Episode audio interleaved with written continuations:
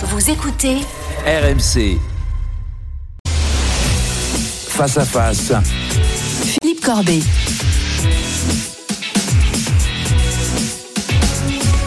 Il est 8h33 sur euh, BFM TV RMC. Bonjour Patrick Pelou. Bonjour. Médecin urgentiste au SAMU de Paris, président de l'Association des médecins urgentistes de France. On va parler de l'hôpital, on va parler aussi de la grève des médecins généralistes. Mais la France est confrontée à trois épidémies en même temps. On a le Covid, on a la grippe, on a la bronchiolite. On va commencer par le Covid.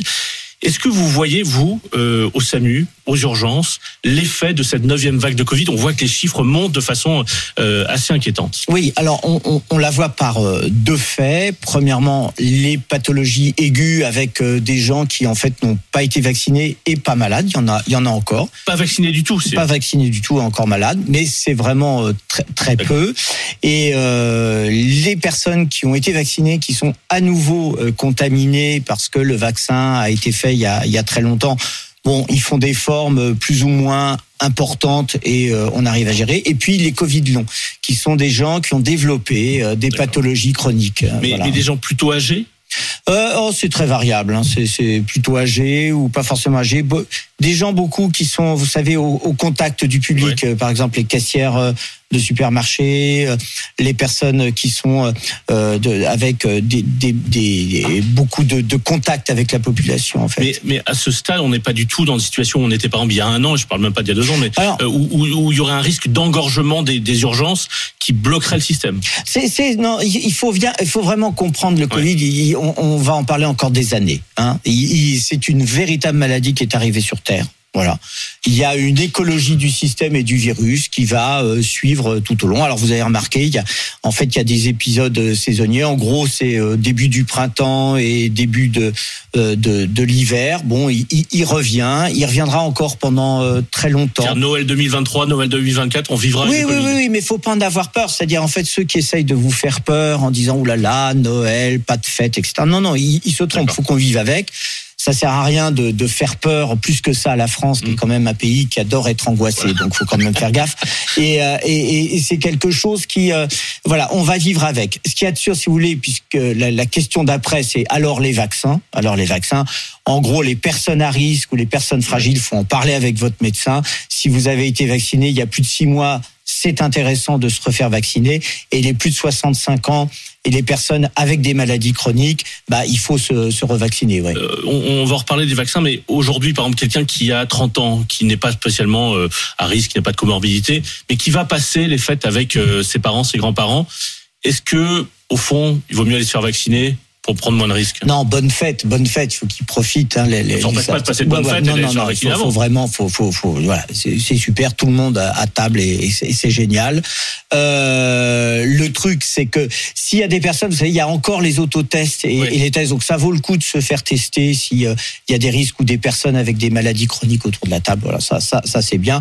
Et se faire revacciner, évidemment, si euh, il y a, y a des personnes qui sont vraiment à risque se protéger soi-même, c'est se pro- c'est protéger l'autre. Donc là, vous avez toute une logique euh, éthique et euh, euh, qui est intéressante. Bon, mais quand on regarde les, les publics cibles, puisque vous parliez de la vaccination, quand on regarde les publics cibles, seulement 20% de ceux qui aujourd'hui pourraient se faire vacciner en France se sont fait vacciner, donc les plus de 60 ans et, et ceux qui ont des comorbidités. Quand on regarde en Angleterre, par exemple, je crois que c'est 60% euh, des plus de, de, de 50 ans, 70%, 80% des plus de 70 ans. Donc eux ont une vaccination plus massive que la nôtre. Ouais. Euh, est-ce que c'est eux qui ont raison ou est-ce qu'on devrait les rattraper ou finalement c'est pas l'essentiel Non, euh, on, a- on a toujours un, un rythme un peu de diesel, hein, donc Ouais. euh, faut, faut un petit peu de temps. Et là, c'est vrai que la communication du gouvernement est absolument pas claire par rapport à ce qu'on a connu du temps de Jean Castex, où il y avait en fait une certaine solennité et une certaine euh, Et ça manque- mobilisation. ça manque ça, cette solennité Oui, je pense que ça, ça, ça manque notamment pour les gestes barrières, parce que de toute façon, tout commence par les gestes barrières, et, et c'est pas en faisant une grande incantation en disant ça serait bien que vous remettiez le masque dans les transports Ah bah, qui seront mis. Ça, ça marche pas. Puisque vous parlez de cette grande incantation, voici ce que disait justement euh, la première ministre euh, qui a succédé à Jean Castex, euh, Elisabeth Borne, cette semaine à, à l'Assemblée. Elle lançait cet appel solennel. On l'écoute. Aider nos soignants, c'est être vigilants ensemble. Et je lance un appel solennel. Respectons les gestes barrières. Portons le masque dès que nous sommes avec des personnes fragiles ou dans des zones de promiscuité comme les transports en commun. Ce sont des petits gestes qui sauvent des vies Nous le savons, ils sont décisifs pour faire reculer l'épidémie. Patrick Folou, je vous sentais en écoutant cet extrait euh, soupirer. Qu'est-ce qui ne va pas là-dedans? Euh, ce qui ne va pas, c'est que euh, on est un peuple vaillant, on est un peuple courageux, on est un peuple très obéissant. Vous savez, vous vous rappelez quand d'un coup, euh, en, en, 2020, on avait dit on va faire le, le, le confinement, tout le monde avait dit personne ne le respectera. En fait, révélation. Nous sommes un pays où on est très obéissant et le peuple français est quelqu'un qui obéit. Mais quand d'un coup on, on, dit juste euh, il faudrait faire ça mmh. sans obligation, en fait personne le fait. Euh, pour venir vous voir, euh, j'ai pris le métro, on était deux dans la rame, euh, serrés comme des sardines, ça c'est un autre sujet. Mais du coup, comme vous avez cette promiscuité, c'est sûr que quelqu'un qui tousse dans la rame, dans le wagon, dans l'avion, dans le train, il contamine tout le wagon. Voilà. Je, je, fais une parenthèse. Vous, vous avez, vous portiez le masque ce matin. Est-ce que vous avez continué à porter le masque tout l'été? Oui. C'est-à-dire que vous n'avez jamais cessé oui, de porter le masque dans les oui, transports. Oui, Pourquoi oui, oui. Pour une raison simple, si, si je tombais malade, il manquait un médecin dans ma, dans ma structure. Et où on en est. Vous, vous êtes médecin, mais est-ce que vous, est-ce qu'au fond, est-ce que, est-ce qu'on a eu tort de renoncer à oui. euh, inciter les gens à porter le masque dans les transports. Oui, mais euh, là c'est un problème de culture. C'est-à-dire ce qui vous a sans doute frappé aussi, c'est quand vous prenez les transports, par exemple les, les gens, euh, les asiatiques, ils le portent systématiquement. C'est dans leur culture. Il y a une épidémie, on porte le masque. Nous, on n'avait pas franchi cette étape. Or, on sait que porter le masque, notamment là avec ce qui nous arrive, c'est-à-dire mmh. à la fois le cumul euh, de, de l'épidémie, grippe, voilà, Covid, grippe, euh, voilà, c'est quelque chose. Il aurait fallu que ça rentre beaucoup plus dans la culture. Euh, Puisqu'on parlait de, de, la manière dont le gouvernement parle euh, de manière plus ou moins efficace euh, aux Français sur ces sujets, voici un autre exemple, c'est François Braun, ministre de la Santé, à propos de cette question de, du masque dans les transports. Et, et voici ce qu'il disait sur France 5 hier soir. Euh, il appelait les Français à assumer cette responsabilité. On écoute. Je suis pour que les, les, Français assument cette responsabilité. Ils ont compris qu'avec le masque, on se protégeait. Donc, je fais le pari de dire prenez votre responsabilité, mettez le masque si vous voulez pas qu'on soit enquiquiné demain, euh, mettez le masque si vous voulez pas qu'on ait de nouveau des morts supplémentaires, mettez le masque. Moi, je crois en, en la, la bonne volonté des Français quand on leur explique. Vous disiez, Patrick Pelot, tout à l'heure qu'on avait découvert avec le Covid que les Français étaient obéissants. C'est pas plus important la responsabilité, la responsabilité individuelle, plutôt que l'idée de se dire on, on, applique de façon un peu euh, moutonnière ce que dit le gouvernement? Je suis complètement d'accord avec vous, mais euh, justement, si euh, par exemple ça voudrait dire qu'on n'a même plus besoin de gendarmes sur les routes puisque tout le monde va respecter le, le, le, le code de la route. Or, c'est pas le cas.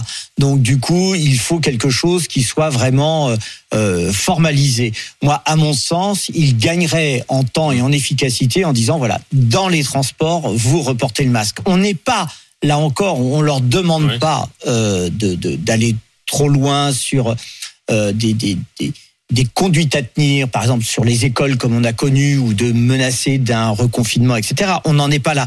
C'est juste qu'on doit remettre là, de manière très transitoire. Vous voyez, c'est Ouais. probablement juste pour l'hiver, de manière à limiter. C'est très inquiétant de voir quand vous avez plein de gens qui sont rassemblés, qui sont Mm. serrés les uns contre les autres. Il y en a un qui tousse, les autres sont contaminés. Et la, la grippe va, euh, vous allez voir, ça, ça va pas être triste dans les prochaines Ouais, semaines. on, on va en reparler, mais si- si s'ils le font pas, euh, il y a peut-être des raisons techniques parce que euh, parce qu'il faudra un décret, des raisons politiques parce qu'ils sont pas certains de pouvoir faire passer une loi sur le sujet, mais aussi des raisons de bon sens. Ils savent que les Français sont épuisés, Non. fatigués. Il y a une forme Non. de ras-le-bol et beaucoup de Français vraiment ont plus envie de reporter le masque au quotidien pendant une heure le matin, une heure le soir dans les oui, transports. mais je, je, je- crois pas ça. Si, si, si on leur explique et si on donne une conduite, euh, vous savez, je, je préfère voir le masque porté dans les transports que de voir des familles porter euh, euh, leurs leur, euh, leur, euh, leurs proches euh, dans les cimetières. Donc du coup, il faut limiter le, le, le truc. Par exemple, vous savez, comme ça fait deux ans, c'est ça qui nous Ouais. inquiète en fait. Comme ça fait deux ans qu'il y avait tous ces gestes barrières. En fait, vous aviez une protection collective qui, qui était faite. Voilà. Euh, la grippe qui va arriver, si on se vaccine pas bien contre la grippe et si la grippe arrive sur des corps qui n'ont pas été en contact avec le virus, on ne sait pas trop ce que ça va donner et ça peut être euh, assez épouvantable. Et c'est ça qui est en train d'arriver aux urgences en ce moment, c'est cette épidémie de grippe plus virulente et plus forte parce qu'on s'est protégé avec le masque pendant deux ans, parce qu'on se tenait à distance. Et c'est pour ça que les noms, parce que je regardais les chiffres de consultation, ça a été multiplié par deux dans certaines régions de France en, Oui. en, en- en quelques jours, euh, notamment dans l'Ouest, mais c'est en train de gagner tout le territoire Oui. métropolitain. Oui. C'est une grippe particulièrement cette année. mais elle est a priori. Faut, faut, là aussi, il faut pas faire peur inutilement. A priori, oui. Et euh, le problème, c'est là que, par rapport à votre question, c'est l'accès aux soins. Oui. Et en effet, par rapport à ce problème de l'accès aux soins, le seul recours qu'il y a dans plein de régions, c'est d'aller aux urgences. Donc c'est pour ça que vous avez une augmentation euh, qu'il y a au niveau des urgences. Mais le problème des urgences, c'est pas que le problème des urgences, c'est le problème de l'hôpital globalement. Mais, mais là, on se, on se prend donc cette épidémie de Covid, cette épidémie de grippe.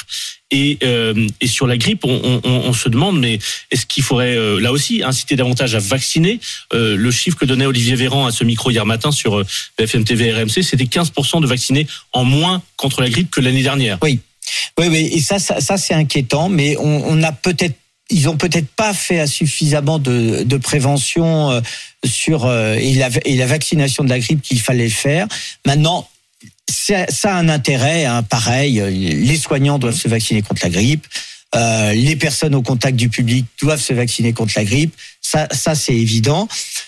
Mais euh, voilà, si, si vous n'avez pas d'incitation euh, forte, euh, ça, ça, ça risque d'être un problème parce que en plus de ça, si vous voulez, vous avez une défiance par rapport à la science avec les antivax qui sont un véritable courant. Bon, Ça vous inquiète qu'ils soient aussi virulents? Enfin, que, entre guillemets, que leur combat et que leur message continue à être très, très puissant sur les réseaux sociaux? Écoutez, quand d'un coup, euh, Étienne Klein, qui est le physicien bien connu, m'a m'a révélé que 15 à 20% des Français pensent que la Terre est plate et que c'est un courant, euh, les platistes, qui est bien présent, c'est inquiétant parce que d'un coup, les antivax, c'est aussi ceux qui sont contre la science. Et, et ça, c'est un problème. Ça, ça rejoint le problème que vous avez quand vous êtes soignant et de refuser les vaccins. qu'est-ce- car quelque part, en fait, vous refusez la science.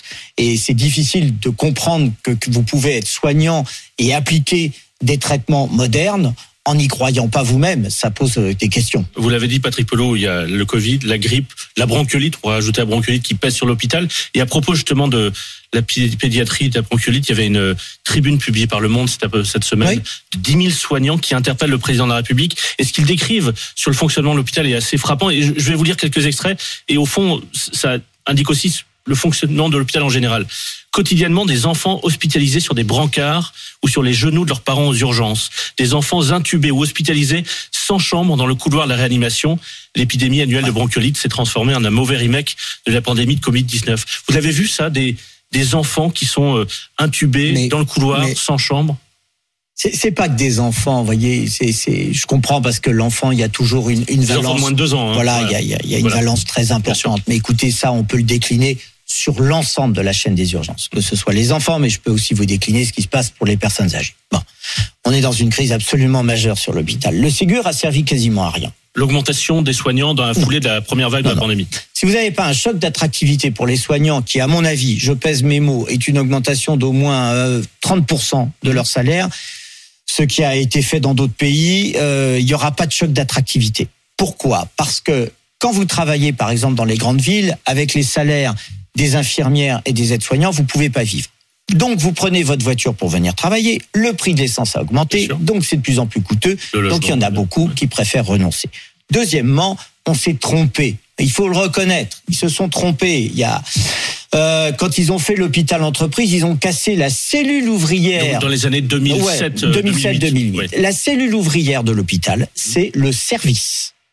C'est voilà, c'est le service. Ils ont voulu faire des pôles, des espèces de technostructures incompréhensibles et qui ne fonctionnent pas et qui ont créé une surtechnostructure où en fait on a tous perdu nos, nos bases. Il faut revenir sur les services, mais je sais que le ministre de la Santé, François Braun, est sensible à, à cela Qui était urgentiste comme qui vous, était c'était il y a quelques urgentiste. mois. ouais, ouais. Et, et- et voilà. Et du coup, ce que vous voyez en pédiatrie, vous pouvez le décliner sur l'ensemble de la chaîne.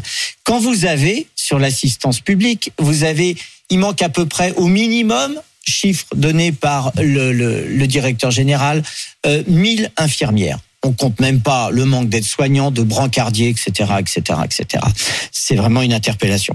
On n'avait pas ça il y a 30 ans. Quand vous avez 20% des lits fermés sur l'assistance publique, c'est à peu près pareil, à peu près partout. Quand on dit lit fermé, c'est que les lits existent, les, lits- chambres existent, Ah mais il n'y oui. a pas les soignants. Ah, c'est très important Voilà. ce que vous dites, parce que les lits sont là, Oui. le lit est là, le matériel, l'oxygène, l'électricité, tout ça, tout est là. Mais il n'y a pas le personnel. C'est vraiment une interpellation. On a à peu près entre 60 000 et 80 000 infirmières qui sont qui ont arrêté qui ont arrêté le métier et, qui sont partis faire autre chose. Bon, Enfin- c'est tout à fait honorable, mais juste, on n'a pas prévu tout ça. Au passage, il y a- y, y quand même encore des soignants non vaccinés qui aimeraient revenir travailler, et qui ne peuvent pas travailler parce qu'ils sont Ouais, pas vaccinés. Je, écoutez- je fais cette parenthèse parce que ils sont, ils sont pas, c'est pas ça qui résoudra la Non, crise de l'hôpital. Mais il y a aussi cette question-là. Il y a un paradoxe où il y a des milliers de soignants qui, qui à qui on, qui on a suspendu leur paye, qui peuvent pas travailler.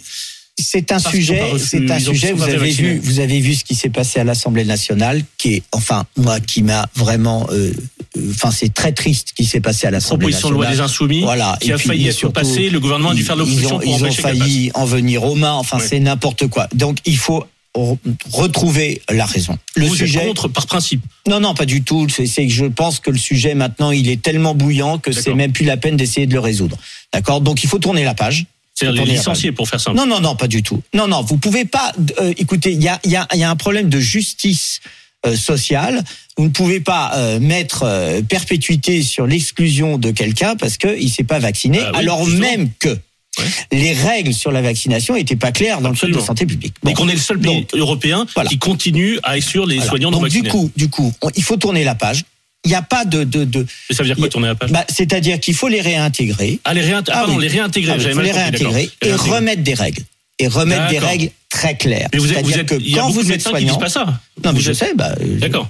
C'est pour ça que j'avais mal compris. Beaucoup de soignants disent par principe, on ne veut plus les Ah, voir. Avec beaucoup de respect, je comprends, mais on ne se sortira pas de ce sujet. On est dans une ornière.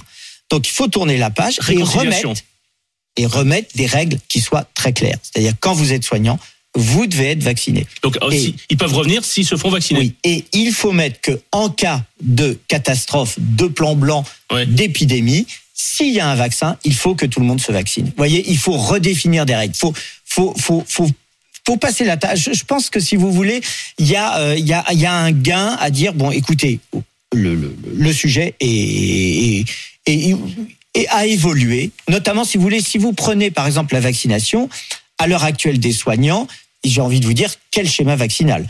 Une dose, deux doses, trois doses, quatre doses. Hum. Quel schéma vaccinal? Vous avez plein de soignants qui ont fait une dose, deux doses, trois doses, Mais pour etc. pour qu'ils reviennent, il faudrait qu'ils fassent au moins une dose. Ou au moins les deux premières doses. Bah, il oui, je, pense de toute façon, ils, ils peuvent revenir, mais il faut évidemment. Et, et c'est le même sujet qu'on avait eu il y a quelques années pour savoir s'il fallait rendre le vaccin contre la grippe obligatoire pour les soignants.